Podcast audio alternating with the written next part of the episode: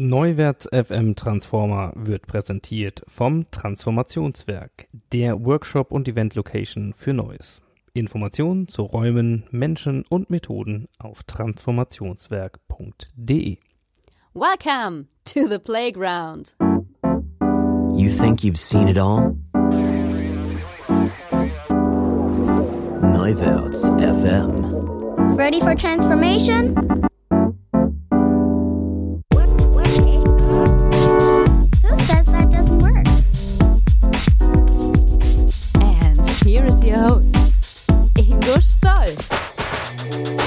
Hello and welcome to a brand new episode of the Neuwärts FM Transformer podcast. I am very excited because we haven't seen an international special guest in a while.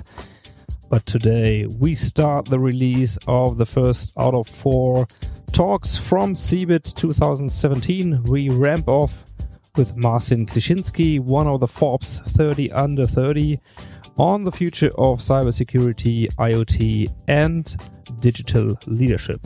So, without further ado, let's get in with Martin Kleczynski.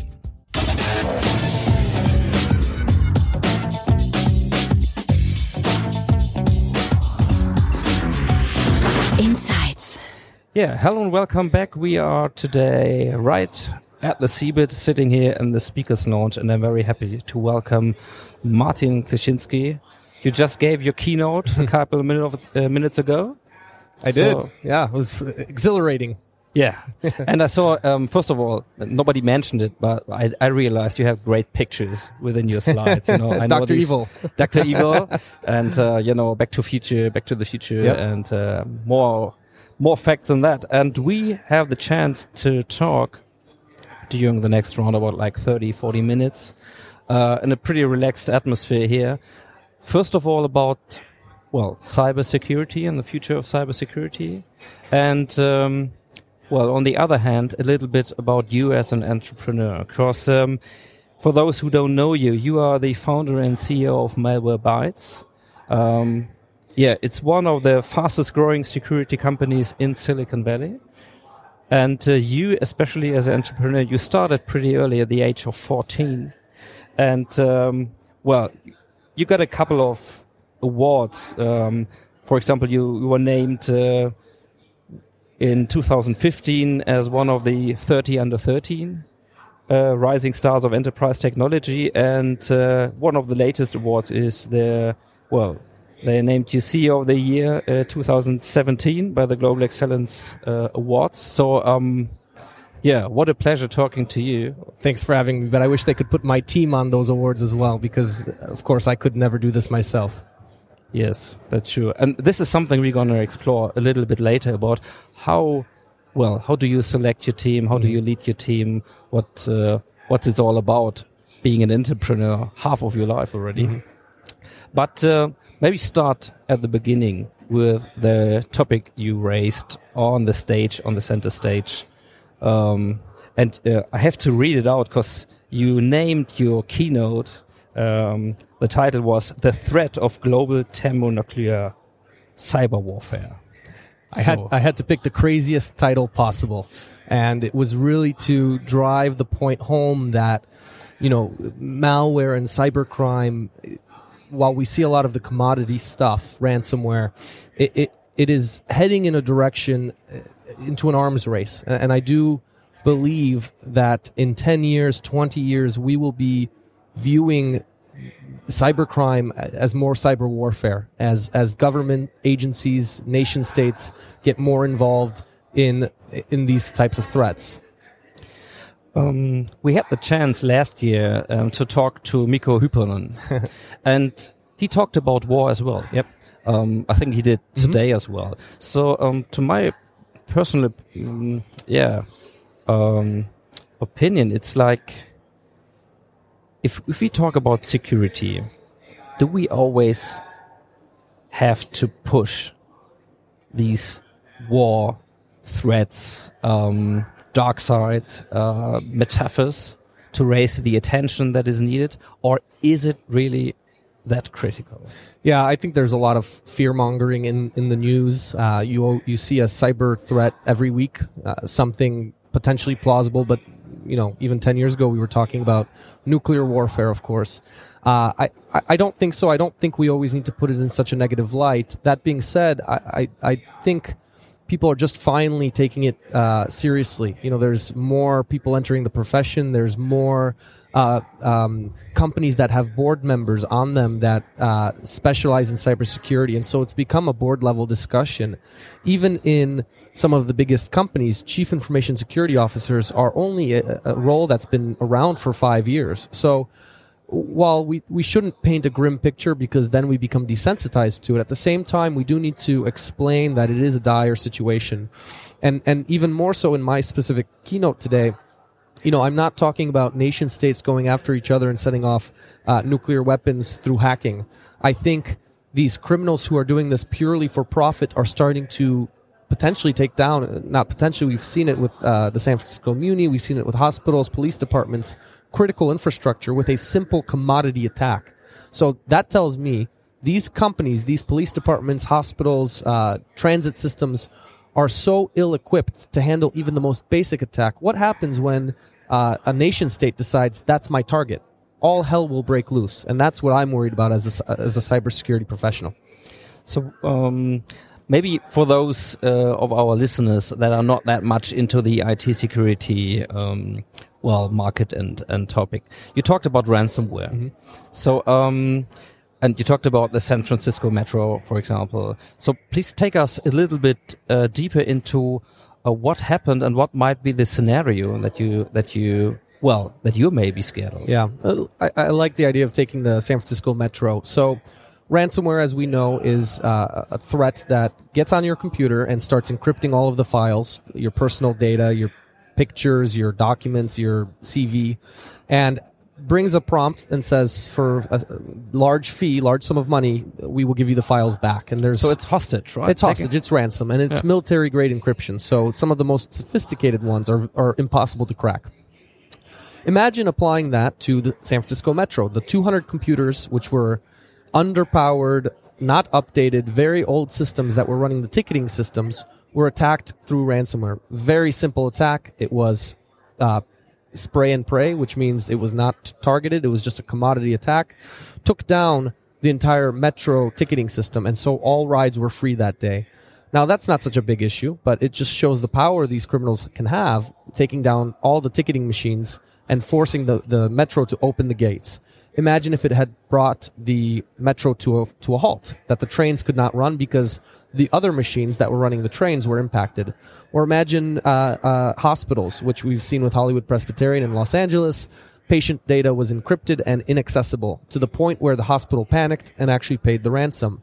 So you, you start seeing how these criminals are operating. They're they're throwing a big net out, finding that they're infecting hospitals, police departments, metros, and to me, this is in in many ways critical infrastructure. And with ease, they're able to penetrate and and actually extort these these these companies, these hospitals, etc. So I, I see that getting worse, not better, and.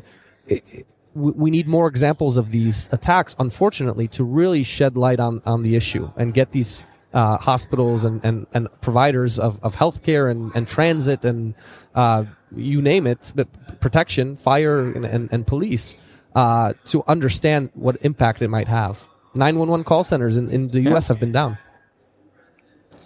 Um, that reminds me a little bit about, you know, because we're talking about nuclear um, energy. So we talk about Fukushima, right? Right. So it needed an accident uh, like Fukushima to get out of nuclear power. Um, for example, in Germany, the German chancellor, um, she decided uh, weeks after she gave a guarantee about having these power plants, these nuclear power plants, um, even longer um, running than they were um, ex- expected to, she took it back and they said this was happening, and it made me change my mind. So we're getting towards um, new energy, um, yeah, well, formats. So is it something that you maybe that we need? Is it uh, in? Do we need a, a even bigger wake up call um, than taking down ticketing machines or metro stations? Yeah, arguably, you know, we've seen proof of concepts, uh, warning signs that this is possible. Um, you know we've seen we've seen hospitals uh, as I mentioned, but we've also seen um, individual uh, white hat hackers, people who do this for a living for fun, but also to responsibly disclose. Uh, one such hacker claimed he gained access to the engine management system on a flight he was on. Uh, imagine, imagine one falling out of the sky. Is that the wake up call we need? Or a nuclear power plant blowing up? Is that the wake up call we need? Y- you would think that by now cybersecurity would be taken much more seriously than it is. And for God's sakes, we have ATM cash machines still running Windows XP, which is a, pro- a product that hasn't been around for 10, 15 years, and Microsoft has stopped patching it. Um, and every time they release a patch for a future operating system, it leaves a treasure map where the vulnerabilities might have been patched for for Windows XP and and and, and so on.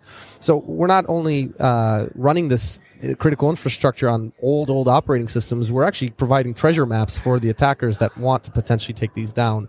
So I, I, I think the cost isn't unfortunately the the barrier to updating a lot of these. You know, I was walking through the airport yesterday, and one of the um, one of the uh, um, flight information displays actually had Windows 95 running. Yeah. I saw the message, I recognized it right away. Windows 95. How many computers that run very important assets in the world today are running on Windows 95 or, or Windows XP? I don't even want to know. Or even older, whatever. or even older. I don't. Yeah. Yeah, I don't even want to know. Yeah. So, um, if this is true, I mean, this is the fact. We we grew up with um, digital technology and we have our learnings, but nobody thought about you know um, the world that we are in here right now, twenty years ago. So that's fact. Um, so what is the what is the answer if it's so easy? Um, if it's getting, you know, if everything is getting digitalized in our world, crime will be digitalized as well. So I mean, it's, it's obviously that we that we see cybercrime even more. So what is what is the answer? What is our strategy? Um, so do we shut down future technology? Do we try to plug, unplug, um, and and get into the offline world again, or is it is software the answer? On the other hand, Yeah, it's unfortunate, right? Because we can't have nice things because there are criminals out there that would like to take advantage of that. And if you, you know, if you count the number of police officers in the world, I, I assure you it far exceeds the number of cybersecurity professionals in the world. And, you know, being a cyber uh, security specialist requires a lot of depth in terms of knowledge and not that being a police officer is easy but when it comes to securing assets you're talking about different platforms you're talking about uh, you know thinking like an attacker it's it's not really a physical job it's a mental job and so degrees are potentially required and, and learning so unfortunately i feel like we're behind on that and and you know we need we needed a couple of wake up calls i think we've gotten that and now I think it's slow progress in terms of securing uh, the world, but I, I really mean it when, when I say we can't have nice things. Cloud is a very smart way to go. It, it reduces the need for infrastructure locally, you know, AWS, Azure, there's a lot of different cloud platforms, but companies hesitate to move to those despite it being, in, in my mind, a cheaper, a faster alternative uh, because of the potential of, of cyber threats. And to me, that's, you know, we as a, as a society, we as a, a, world have our priorities unfortunately backwards because criminals exist and, and take advantage of these. Um, so, long-winded answer to your question. You know, I think we need more cybersecurity professionals. I think we need knowledge uh, transfer. I, I think millennials are a little bit better with with uh, computers, but you, you can't learn. you're shaking your head a bit there. you, you can't learn the basics of cybersecurity if you don't even know the basics of of technology. Uh, and I, I highly encourage all, uh, all, people that are still in middle school, high school, college to learn programming because I think it's a nice stepping stone to learning about cybersecurity and the innards of products and how they work and the innards of, of websites and how they work. And I think only through the sheer, you know, numbers of people that, that can help, uh, many, com- all the companies in the world be cybersecurity proficient, um, that's the only way we can solve this problem. Um, let me point out or address to a, a, different topic because we said we need to know how it works, right? We need to know um, programming skills, even uh, in graduate schools, so raising up. And the other thing is like social engineering, you know, um, not knowing how well how software can save us, but on the other hand, that we know what the impacts are of what we're doing, or how we deal with passwords, for example, or that we are getting more aware of where the threats are. Because you, you talked about your mom in the keynote, right? Clicking on every link. Um, probably this is something that the million, uh, Millennium um, won't do because he learned already or she that well, you don't click on every link. But um, what about smart security and and social engineering? So how where do we have to change our behavior? Or where have to change our attitudes toward security?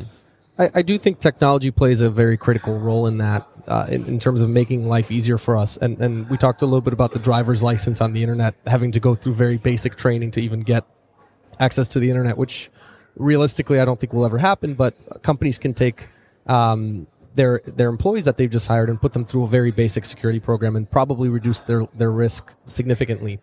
When it comes to social engineering, it's very effective and partly because uh, let's take an email from your insurance provider or from a government agency that you are interacting with right now.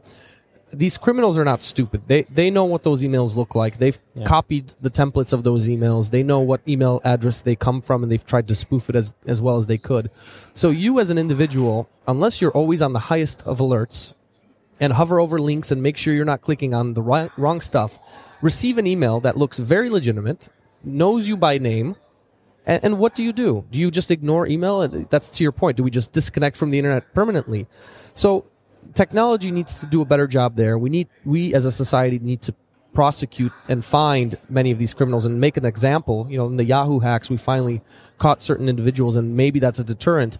But for every one we take out of the game, 10 more appear. And Yeah. so, you know, I, I just, I, unless we can protect our own assets and every man for himself, it, it's very difficult to to you know operate as a society. Uh, unfortunately, that's just where we're at right now. And um, well, if we if we look at uh, let me stick to this idea of smart um, security, smart tech, secure technology. So um, I, I often think that it's pretty hard to rely on on your um, intuition, because if, for example, if you meet somebody, I mean, the ba- the good guys, the bad guys are out there as well. So if you meet somebody, uh, he might be very charming, right? But it might be a bad guy. So what do you have? At least um, might be some senses, some intuition. Say something's fishy about this guy. But if I get an email that looks like an army, I don't have this intuition on a technology um, level. Uh, I don't have the technical experience to say uh, somehow looks strange, feels strange.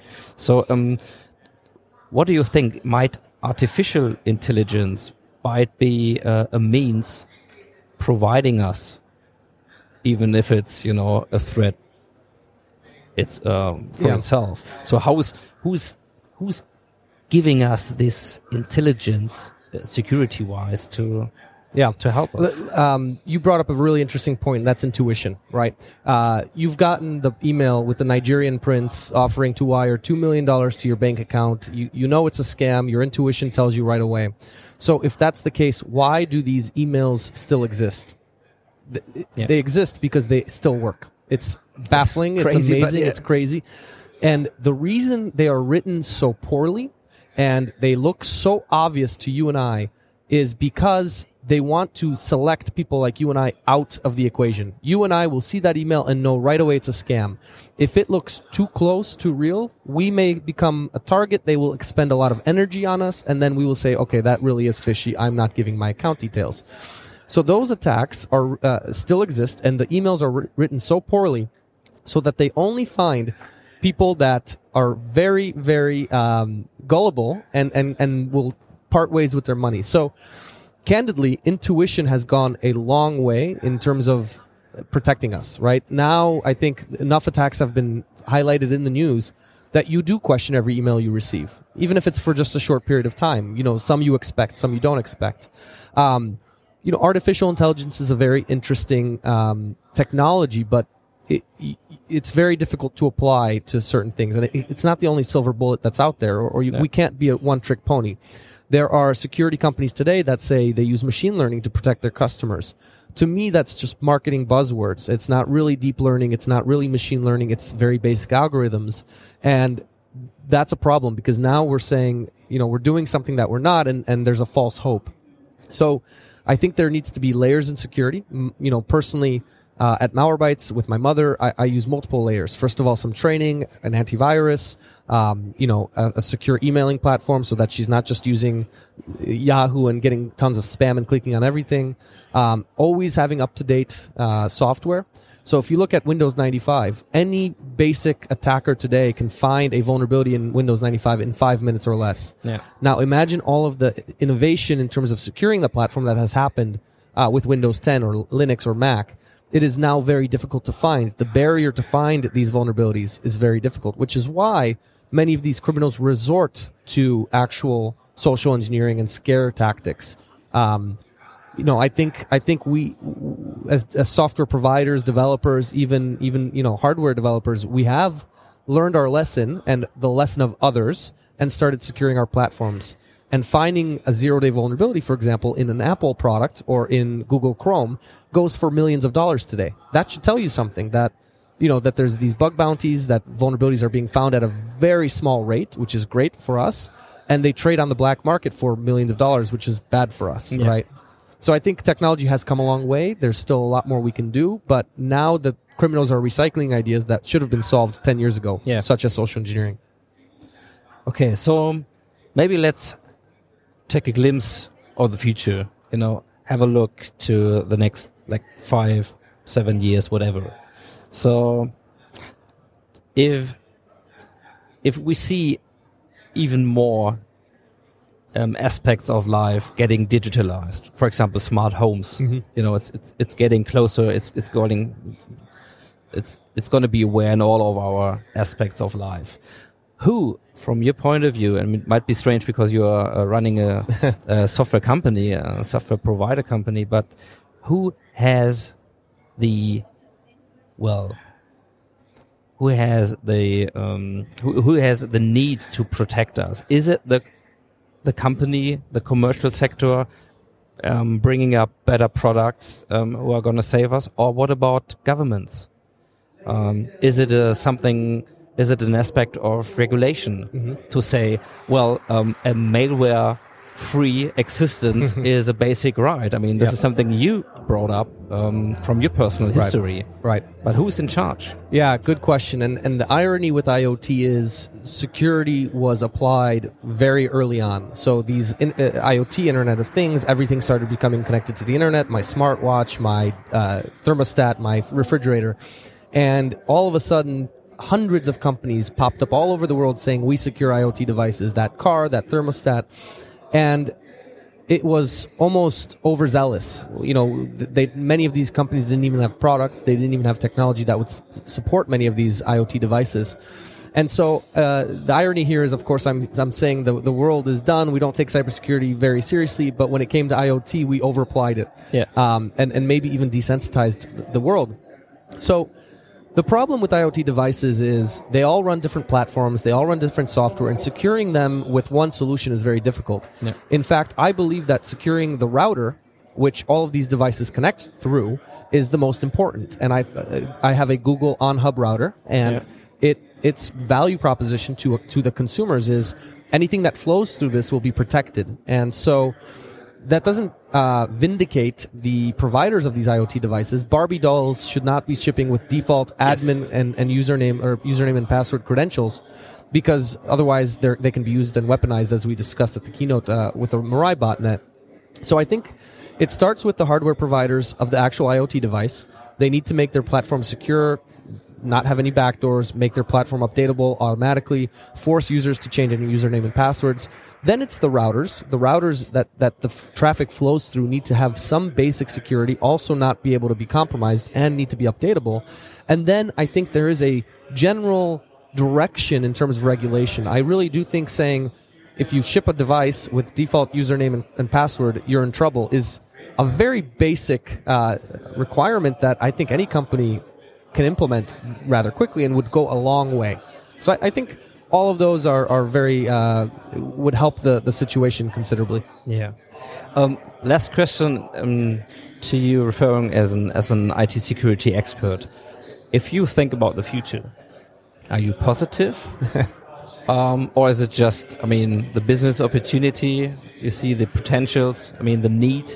But um, it's it's more like a question to you as a person. Are you positive?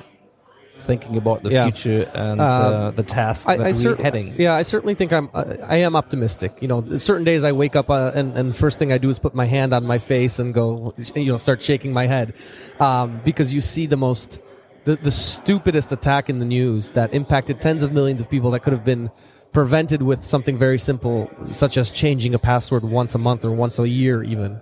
Um, so generally, I'm optimistic. You know, and and with regards to the industry, I mean, I didn't enter cybersecurity because I wanted to make money. Yeah. That's a that's a function of uh, doing a great job for our customers who do think there's a need.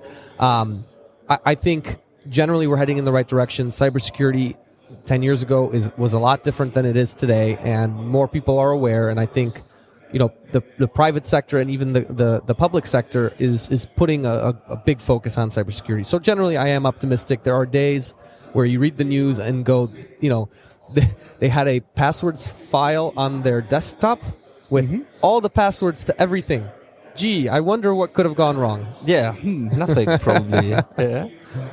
Just one idea coming up to my mind. Um, if we say that security is a it's a basic need for our future world, um, let's think about, for example, Elon Musk. He said, "Well, well, it's a." It's profit, it's companies, um, it's Tesla, okay, but we have a vision to say we need to um, bring electric um, mobility um, to the market, and we don't wait for all these um, automotive companies to do it. So it's something where which is a business, but from his starting point, he said, "I have the money, I can do it. I don't have to earn money from year two, three, four, so I can do it." Um, coming back to your company, um, can you imagine something like, well, getting up one day and say, I gonna bring secure software to each and everybody just because I want to save this problem. And if it's if it's not making me um, the CEO of, of the biggest and, and most profitable company alive, well, maybe it's it's it, maybe it's worth it beyond money. I mean, Yeah. you're 27. You know, what's your vision? Yeah, it, it, it's it's a very tough question to answer. Malwarebytes was founded for that very purpose, and even today, if you have a, a computer that's acting weird, or you, you suspect there's an infection, or you just want to be safe, Malwarebytes is free. The only way we make money is if you want to protect yourself going forward, and the only reason we do that is because I have employees and server costs that I need to pay for. Fundamentally, and you can quiz me if you'd like because anybody that emails me and says I, I don't have money for a license key, I, I give free keys out for, for lifetime. So, you know, as an entrepreneur, it's that battle of, you know, I need to make payroll. I need to pay my employees who, who work 12, 14 hours a day sometimes. Um, at the same time, I'm trying to, and, and this sounds glamorous, but save the world from, from, from these types of attacks, right? And I do think we have a different culture than many of the other cybersecurity companies. Um, you know, I think we are in, an unfortunate uh, business where fear is what motivates purchases, and and I hate that. At the same time, I love when customers come to us and say, "Look, you've got the cheapest product, and yet it's the most effective. Thank you so much for everything." You know, we started off with donations and, and then evolved into this this model. Um, so I do think, you know, deep down we are saving the world in, in some ways, and we see many businesses run our solution as well. And um, and and we don't go in with the stick. You know, we try the carrot, and and if it doesn't work, they will continue to abuse it. I mean, that's just the, the reality of it. So you know, we cleaned up. Uh, 250 million computers last year. I, I would hope that many of those are happy Malwarebytes users now, but I, pr- I promise you 250 million people didn't pay, not even 1%. so, you know, we're, we, we are a public utility. We are a public service that, that everybody in the world uses. So if you if you may look like 10 years from now, Yeah. So um, what do you do? Are you still CEO of Malwarebytes, um, fulfilling this vision, protecting the world from from ransomware and all the other yeah, bad guys? Good, good question. I, I think the world is going to dramatically change in the next ten years. When when you look at Windows devices, Mac devices, Android devices, you know, I think it's going to be less this laptop we're looking at or the laptop in my in my in my bag or the desktop it's going to be more mobile and virtual reality and heck even maybe brain chips one day Yeah. that let us communicate to, uh, to the outside world you know through through that interface. And so it's it's it's very um, it would be hard for me to speculate where innovation is going to go. You know it's uh, and, whether we enter hardware to protect uh, you know as a router for example. Endpoint security is a short-lived business in the sense that we know it today windows and mac and android. And it's going to be uh, it's something we're already innovating for and, and and you know testing the market with solutions around iot devices. Is that the, the next wave the next horizon? Um, but i think the next 10 years you know there's so much critical infrastructure running on windows on mac on android that we still have a great market to go after. But that's the one thing that worries me as an entrepreneur is what does 10 years look from now? It's going to be very different and companies that produced paper products today have been completely have completely disappeared in lieu of digitalization right what's the next wave the next wave of innovation that i as the ceo need to need to focus on and at the end of the day it's how can i help that innovation how can i secure that innovation that's that's what we're focusing on Have you ever thought about going to politics? Never. I, I don't. I can't. Uh, I'm not very political, if you know what I mean. And it's uh, it's something I've thought about before, and I just seeing the state of politics in the U.S. globally. Um, I'm a very direct person, and I just don't know if the public is that type of is ready for that type of politician. Nor do I think I'd, I, you know, I could do it. Yeah, because it's uh, yeah. Well, definitely, I, I can uh, I can assure what you what you say. It's it's not the impression you know you get if you meet um, if if um, I meet you in person, right? Uh, but on the other hand, it's the question: where are where where are the buttons to to to push to to become more effective than um, running a software company. Yeah. So in if you, you talked about education, you talked about you know people's attitudes. Um, we we we talk about regulation, of course. So um, and who's doing the regulation today? I mean, what is their profound know-how of IT security? I mean, Regretfully, you're absolutely right, and and many of you know the the the, the bills that were proposed, and I, I focus on the U.S. of course, but were were proposed by individuals who had absolutely no cybersecurity experience. Uh, we can talk about net neutrality. We can talk about uh, a, ton of uh, of topics that were again were introduced or were, were written by. Uh, people who had, had no experience in, in the matter. And that that's what scares me as well is you know how, how can you uh, how can that's like saying you know um, people uh, going into war but having never served in the military. It, it's pushing pawns around and, and that's just a, a foolish way of, of approaching this. Yeah, and that's because that's why I'm referring to it because it definitely needs different people, different characters uh, in maybe new ministries, Yeah. um, a new way of educating people and and spreading the news. Maybe it's not even software; it's just like technical. Um, talking about intuition, changing something. Right. And if you, from my impression, if you if you see who's going to politics, young people. I mean, you- you're 27. Who's who's acting in politics, and what is their career? I mean, they are so much dependent on you know getting upwards, making the careers, um, being in charge. Because, and it's a lot of lawyers as well going it's a lot of lawyers, and it's a lot of lobbying. It's a lot of, of course. ad, ad, um, well, advisors, consultants, whatever, and um, well, who's bringing the good solutions really to to to public? Yeah. And, and if I see that, well, I'm not a political person myself, but I mean, we talk about law and regulation, and this is a very powerful tool. This is how Western dem- democracies work, and if if we get laws um, opening up back doors for the secret services, or well, not well, not looking uh, or uh, laws not looking too far. I mean, this is a tough um, task as well. Then who should do it? Yeah. I mean, the lobbying won't do it. L- regulation is a very hairy uh, topic, right? There, there's regulation that's used for, for good or, or laws that are used for good. A- And, and let, us just use one example. The, the, um, the issue with uh, just, just a couple of days ago where uh, there was, a, of course, the travel ban itself, but then uh, an evolution of that where you may, uh, you know, if you're traveling from eight different countries into the U.S., you may not bring a certain device in. Yeah. Now, do, do we think that's going to deter many people? I, I don't think so, but how much hassle is it going to create? So I think there needs to be a user experience in security. That's one thing that is never, ever considered, I, I think. You know, if, uh, look at antivirus. The perception of antivirus is that and why Malwarebytes is successful is that antivirus is heavy, it's slowing me down, it's blocking everything that I need to do, so I'm going to disable it. And, and that's how Malwarebytes was, was born is we didn't do any of that. On the other hand, look at the convenience that can be brought with digitalization and cybersecurity. I'll take Estonia as one example. We have an office in Tallinn. Uh, they have e-residency, everything you can do online with a secure chip that you as an e-resident receive and you plug in and it's encrypted.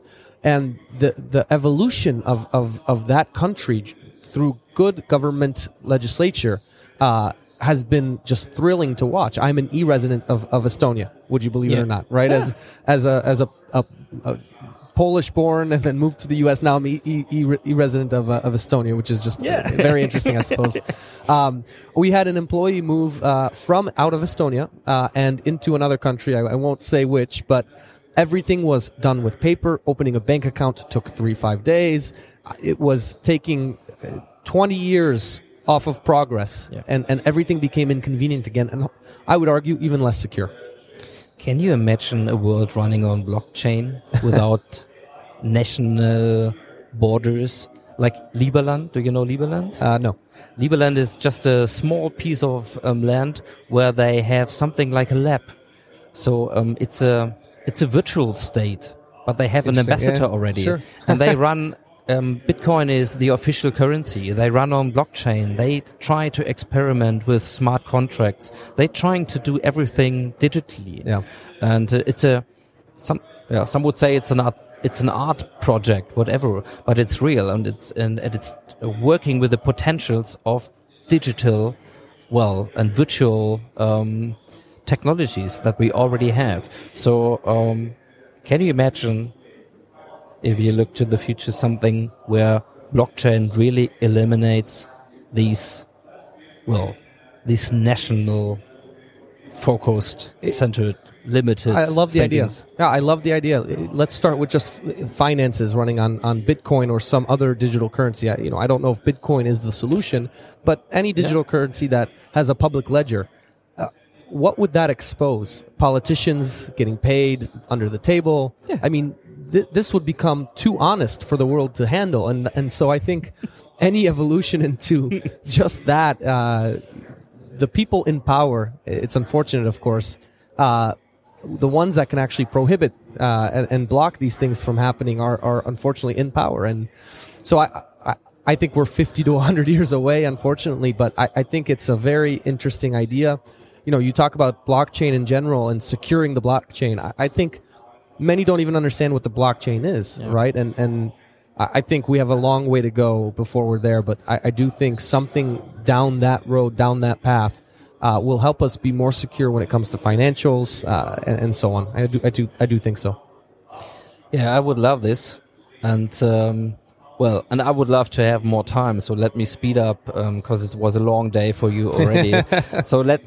Uh, at, at- the end, let's focus a little bit on your company and your company culture and you as an entrepreneur. So, um, what I was wondering is, is not so much how do, where do you get these people from? How do you do recruiting? But you are a Silicon Valley company, right? And from the European perspective, regarding all these news coming from the Silicon Valley, um, having entrepreneurs traveling to learn the Silicon Valley mentality, mindset, whatever.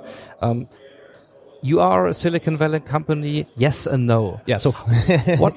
How would you How do you see the mainstream culture um, exported from the Silicon Valley?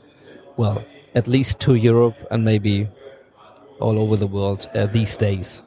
I think Silicon Valley is very interesting. I think um, it's very different than anywhere else, and it causes a lot of problems. I wouldn't call it toxic. I think a lot of great innovation happens in Silicon Valley. I came from Chicago. That's where I, I grew up. That's where I went to university. That's where uh, I built the first version of the product. And then I had moved to Silicon Valley. And honestly, half the time I think about it, I, I, I would have started the company in Chicago. And, and the reason is the talent is incredibly expensive. Um, wh- which is fine, which is, which is fine. I'll pay for good talent. The, the problem is they're always chasing the next new idea. They always want to be founders and entrepreneurs, and, and that's that's great. I, I, I totally get it. I totally love it. I'm that mindset. But at the end of the day, a company runs on individual contributors, not people that desire to be managers every single day or, or CEOs of their own company. And so, while we haven't had much attrition, we've also gone, gone after a different personality. You see, many of these companies have attrition 20%, 20% annual attrition. How do you grow a company if you lose 20% of your knowledge, your people every year? So I think it's completely overfunded. I think people come there with dreams and aspirations that are not met and uh, churn and, and move to company to company to company trying to get their next biggest uh, paycheck. And I don't think you see that anywhere else in the world. Uh, and trying to export that culture, I think the reason it hasn't caught on is exactly that. And investors, they know it. They know that you're going to go spend all of the $20 million they gave you and you're going to come back to them for more. And that to me is toxic because you make short term decisions and, and spend on sales and marketing instead of engineering where I think money should be spent. How would you describe your leadership model, your leadership, um, well, culture you run at Malwarebytes? Can I swear? Yeah, you can. Okay. Uh, so our values are, are quite interesting. It's no bullshit. So I, we talked a little bit about politics. I, I refuse to play politics. There should be no personal agendas. That's how I act. I, I always it doesn't matter if it's the lowest ranking employee or the highest ranking employee. If they ask me a, question, unless it's extremely confidential, like we're working on a, on on a, uh, acquiring a company that I can't talk about, they will always get a no BS answer. So that's number one. Always learning. Uh, you know, I think at, at some point we are irrelevant every hour. So you need to be consuming new content and learning every hour. Um, that's how the world moves at this pace. If I stop for just six months, there will be a competitor ready to take uh, take my money. And then the last one is don't fuck the customer. DFTC. If you ask anybody at Malwarebytes, what does that stand for? Customer always comes first. It doesn't mean the customer is always right, and we have fired customers, but you know we cannot we cannot screw our customers if you know what I mean. I think that's I mean that's who pays us, right? At the end of the day, um, and and so why do we offer free remediation instead of charging one dollar or five dollars to fix your computer? At the end of the day, we believe we're helping the world. You know, I did not pay to get infected. I should not have to pay to get disinfected, and Yeah. and that's everybody has rallied behind that. So my my leadership style, my my personality falls back to all of those values that that I just discussed. I think it's very laid back. It's customer focused. It's always trying to learn something new and, or teach something new to to our staff, uh, and being extremely transparent and open. What would you say if I would call this conservative? You'd call that conservative. Yeah. I'm moving to Germany then. Yeah. Because if if this is the way you do it, and obviously you do, um, we're talking about values, and it, it's nothing digital. Right. It's human to human behavior. Yep, it's, fair enough. It's fair. Uh, this is what I say.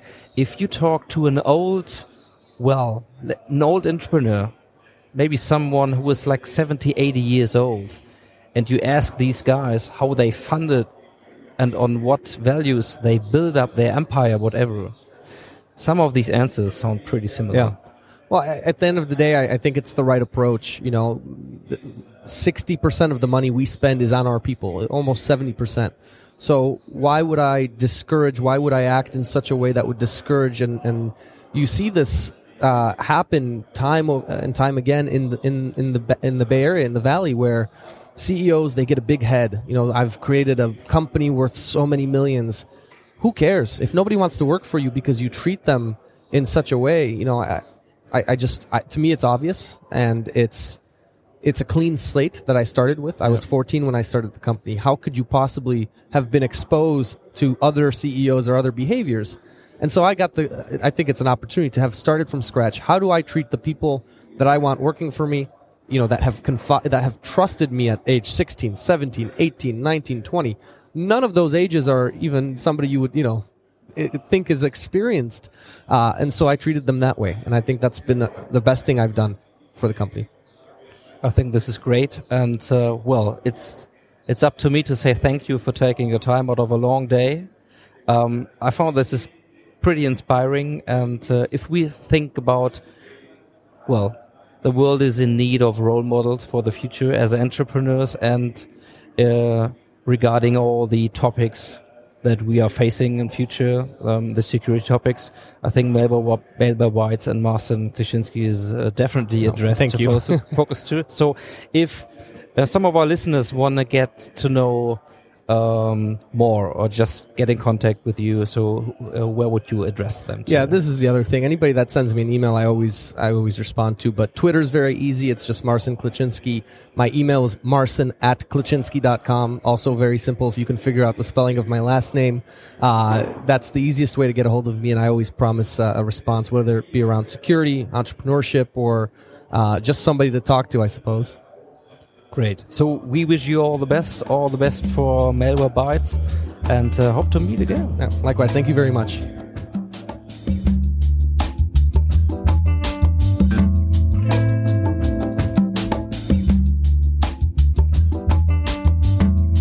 Yeah, it's always great to do live recordings right in the middle of hundreds of people like we did on CeBIT Ground this year. I'm gonna say thank you all for listening. Special thanks to Thomas Mosch, head of the CeBIT Global Conferences, for letting us doing the cherry picking for Neuwerts FM. And yeah, please see our show notes on Neuwerts FM slash transformer slash 041 for further links and pictures. And stay tuned when we publish episode 042 with special guest Dr. Sandra Wachter on ethical design of algorithms and artificial intelligence. Yeah, this is going to be a topic uh, definitely worth to be discussed about. So the release date will be Monday. Yes, Monday, the 10th of April, five days earlier than usually because of the approaching Easter holiday. So you will have time to listen to this episode, and I'm gonna say ciao ciao, take care, and happy transformation.